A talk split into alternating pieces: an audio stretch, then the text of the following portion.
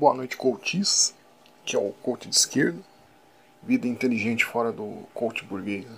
Até porque ser, ser mais inteligente que, que boa parte dos coaches aí não é tão difícil. Né? Bom, esse coach que eu vou fazer, né, o coach Team Ciência, né, ele é bem polêmico, né? Porque ele mexe num ponto fundamental aí, nevrálgico. Tá aí uma palavra que eu nunca pensei que ia usar. Né? Enfim, é um ponto importante aí na questão da política nacional. Né? É, tá meio na moda, né? Se dizer Team Ciência. Time Ciência.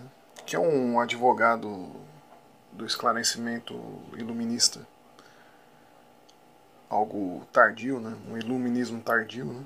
Um certo cientificismo, né? E às vezes por parte de pessoas que nem cientistas são. Né? Na maioria das vezes tem um ar de superioridade né, frente aos, aos outros completamente ignorantes. Né? E o problema disso não é tanto a ciência em si, né? mas uma retórica fraca, né? que infelizmente não convence né? e até fortalece o, o outro lado. Né? Talvez até a gente mereça os terraplanistas. Né? Bom, lógico que ninguém merece, mas, mas faz parte aqui do, do argumento em tempos dessa pós-verdade, né, fake news, né, essa espécie de iluminismo que fica apostando aí na, na razoabilidade, né, na, tem uma boa vontade aí, ela não acaba não funcionando. Né.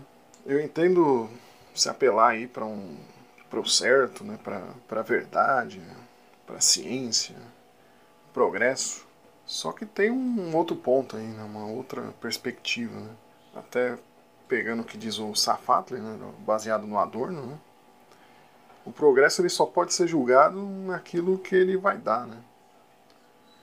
Então a gente vê a Alemanha na, nos idos aí da década de 30, né? tinha esse afã pelo progresso, né? pelo, pela ciência, né? e deu no que deu. Né? Então esse iluminismo empolgação com a ciência como salvadora, né, palavra final, há muito tempo já tem uma problematização. E para não ficar só no exemplo do nazismo, tem outros exemplos. Né? Tinha um, um time ciência literal, né? literalmente havia um, um time ciência, com vários cientistas renomados, né? era um time grande, né? no projeto Manhattan. Né? Em que a mesma ciência que hoje é vista como salvação, né, salvadora, ela lançou as bases de uma possível destruição do mundo, né, que tinha uma possibilidade ali de alterar completamente o meio ambiente, né, que era o projeto da, das bombas nucleares. Né.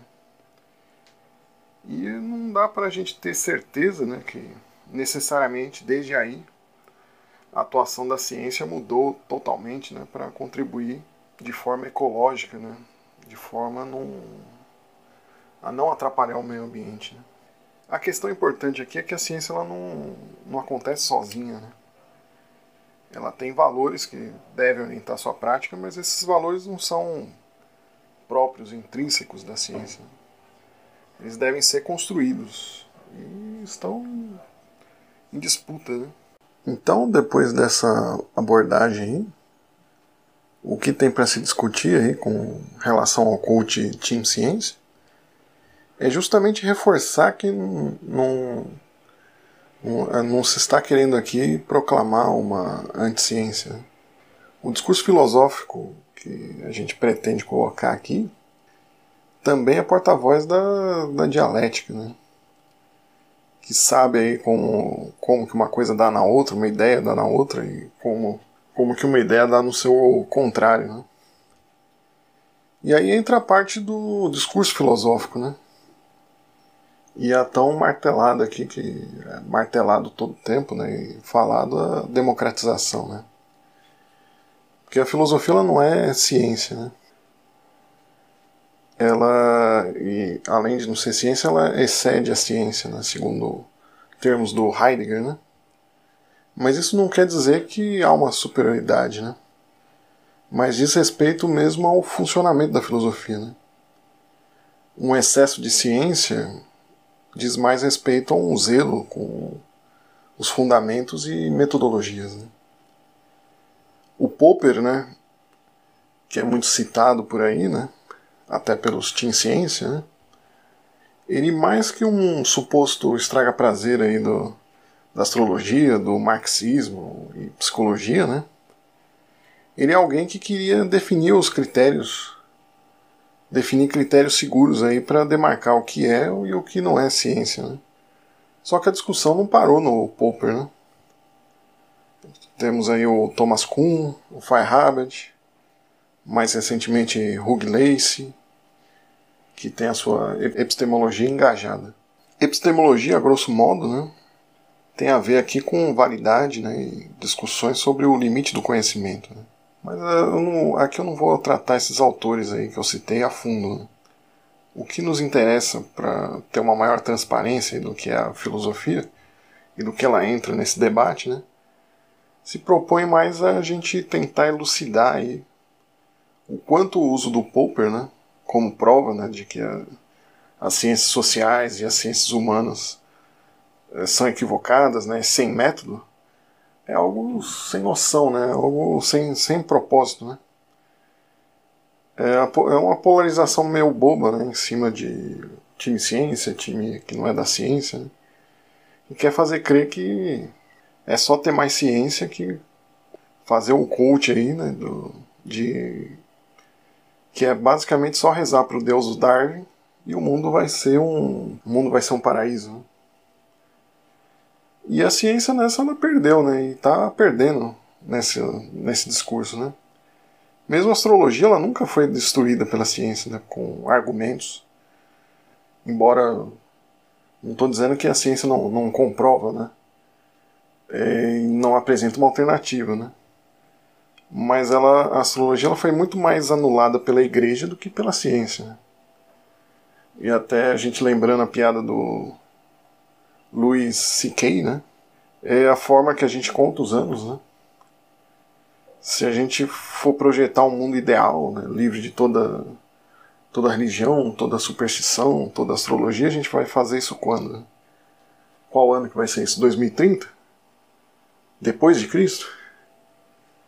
Ou seja, não, não tem como fugir de uma hegemonia é, com mandando três artigos, né? Você manda três artigos acadêmicos e aí para os seus amigos bolsonaristas ou que acreditam em astrologia ou, ou terraplanista e pronto. No estralar de dedos a ciência vai reinar na Terra. Mas voltando ao assunto central, né? A discussão do Popper foi contrapor o verificacionismo, né? que era uma linha chamada por alguns aí de neopositivista. Acreditava que a filosofia era serva da ciência, né? e que bastava uma análise de predicados e significados dos discursos, né? E a filosofia se resumiria a isso, né? Uma análise, né? Um filtro, né? E nisso a ciência entrava com uma verificação empírica né? desses, desses discursos proferidos, né? Então seria cortar as asinhas aí da, da dita metafísica, né? Eu não quero aqui né, desprezar né, bons nomes que tiveram nessa época, né, o próprio Carnap né, e afins, né, mas é tentar explicar né, o que era o problema que o Popper enfrentou na, na sua época. Né. A discussão maior que cerca né, a, a filosofia da ciência, que eu pretendo focar, é que o método científico ele não prova a si mesmo. Né. Isso é um pouco complexo, meio abstrato, né? Mas a gente pode pegar aí a música do, do Falcão, né? Falcão cearense, né? Quando ele fala que já está aprovado por A mais B, que por A mais B não prova nada. Né? Ou seja, provar o, A mais B, prova o A mais B, mas não se tem a prova por A mais B da, da prova por A mais B. Né? É melhor até vocês ouvirem a música, né? Porque pelo menos é mais divertido, né? Mas o que precisa ficar claro né, é que a filosofia ela nunca vai ser anti-ciência. Né? Não tem como, não tem por que ela ser anti-ciência. Né? Inclusive, muitos dos problemas filosóficos eles foram reestruturados. Né? A metafísica que eu citei, ela, não, ela só existe hoje como ontologia. Né? tentando traduzir a, a, metafísica hoje em filosofia, ela, ela diz respeito à natureza do que existe, né? Não a algo que está além da física. Né? Não existe mais uma crença num primeiro motor aristotélico. E filósofos de verdade não, não contestam Einstein, não contestam Newton. Né? A filosofia ela tem muita contribuição né, para se fazer ainda Assim como a sociologia tem, a psicologia, né? E por que não dizer Marx também, né? Tem muito a contribuir nessa situação atual, né? Então é isso, é, brinque de signo, de astrologia, brinca de zoar o, os que acreditam em signo, né? Mas você ser, se proclamar em ciência não, não vai te fazer uma pessoa melhor, né? Embora temos pessoas incríveis, né, cientistas, a ciência não é uma, uma identidade para se vestir. Né? Então, um abraço do coach de esquerda. Até o próximo coach.